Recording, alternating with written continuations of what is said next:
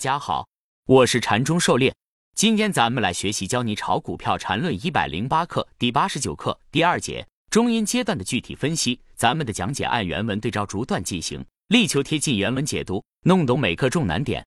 禅论原文有了这个结论，一切关于行情后续演化的争论都没有了意义。不管后面是什么，首先把这五分钟中枢给处理好。这才是唯一重要而且有着百分之一百操作性与准确性的事情。狩猎解读，不论后面走势如何演化，首先观察这个五分钟扩展中枢是如何形成的，然后根据走势发展变化，结合这个五分钟扩展中枢来对后续走势进行分类应对。缠论原文。因此，你在操作中脑子里必须有这样一个百分之一百准备确的判断，而五分钟的中枢震荡如何操作，那是最简单的幼儿园问题。如果还不懂，上面有八十八节课程，请好好再学学。狩猎解读，关于标准背驰后的分类操作和中枢震荡的操作，禅师在前面课程中都做过详细的分析和讲解，给出了相应的操作策略和应对方案。具体复习二十到五十这些课程的内容。禅论原文。当然，如果你是按五分钟以上级别操作的，那么这个五分钟中枢的中阴过程对于你来说可以说是不存在的。你可以根本不管。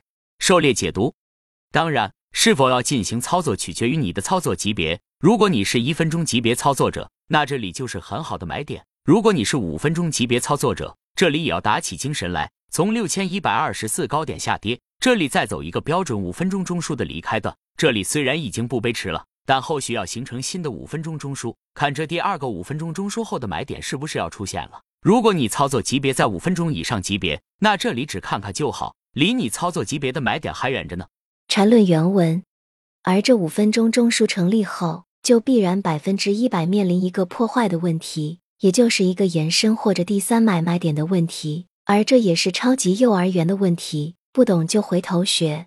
狩猎解读，自六千一百二十四高点以来，上面已经形成了一个标准五分钟中枢，目前是在走离开段。正在形成第二个五分钟中枢，那么对于五分钟级别操作者，这里就要格外注意了。在新的标准五分钟中枢形成后，六千一百二十四高点下来就形成了标准五分钟下跌趋势。接下来如果出现背驰，那么就是一个很好的五分钟级别第一类买点。事实上，在二零一七年十一月二十八日，这个买点确实出现了，六千一百二十四点以来形成五分钟下跌趋势。缠论原文，当然，如果这中枢不断延伸。搞成三十分钟中枢了，那就按三十分钟中枢的第三买卖点来处理，如此类推，总要面临某一个级别的第三买卖点去结束这个中枢震荡。狩猎解读，当然这里形成第二个五分钟中枢后，可以继续震荡，形成三十分钟级别的中枢，演化成三十分钟级别的盘整下跌，这些都是可能的，但要一步一步来。中枢是否完成，观察它的第三类买卖点是否出现即可。缠论原文。一般性的，我们可以以五分钟中枢后就出现第三类买卖点为例子，那么这个一分钟的走势就演化为五分钟的走势类型。至于是只有一个中枢的盘整，还是二个中枢的趋势，那用背驰的力度判断就可以把握。这也是幼儿园问题。狩猎解读：一旦五分钟中枢出现第三类买卖点后，这个五分钟中枢就被破坏了。原本的一分钟走势在形成五分钟中枢后，经离开段和第三类买卖点后，就演化成了一个五分钟走势类型。后面是五分钟盘整，还是继续发展为五分钟趋势，需要看第三类买卖点后的力度了。如果力度大，就会形成第二个五分钟中枢，形成五分钟趋势；力度小的话，就会返回五分钟中枢进行中枢扩展升级，形成更大级别的扩展三十分钟中枢。如上图一中零一走势为这个一分钟走势。首先需要在二出现一到四这个五分钟中枢，而后三中出现一到四这个五分钟中枢的第三类卖点六，这里是形成五分钟盘整还是五分钟下跌趋势，需要看六十七的力度。如果力度较大，就会形成如四，形成七到十第二个五分钟中枢，零到十一则演化为一个五分钟下跌趋势。如果力度较小，发生盘整背驰，则大概率会到一到四这个五分钟中枢继续扩展震荡。最终形成更大级别的一到十这个扩展三十分钟中枢，则零到十一就演化成扩展三十分钟级别的盘整走势。缠论原文，例如现在如果已经形成的五分钟中枢出现第三类卖点，那么就算共同富裕的目标达不到，全面小康肯定是没问题了。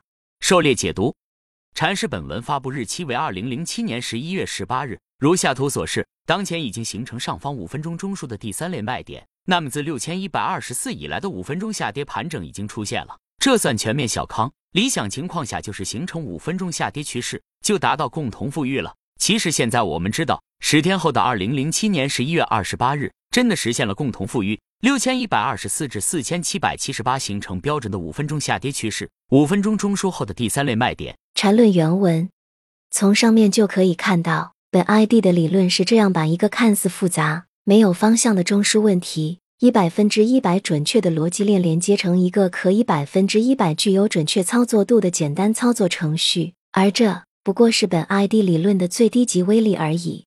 狩猎解读：缠论复杂吗？相对其他理论，缠论确实复杂，但它是一个完整的理论系统。从最底层 A 零的比和线段划分，到高层的中枢走势递归、结构背驰区间套判断、中枢震荡操作，以及基于中枢级别走势结构的一二三类买卖点，禅师给出了一整套理论，理论完备性和现实可操作性都是其他理论无法比拟的。禅师把复杂的理论一步一步的演化出来，从大而化之让人无所适从的混沌状态，到事无巨细的把走势最基本原始构建 A 零的比和线段划分规则的制定。仔细体会整个缠论理论技术分析的框架建立过程中蕴含的一整套分析问题、解决问题的思路，这才是我们最应该向禅师学习的。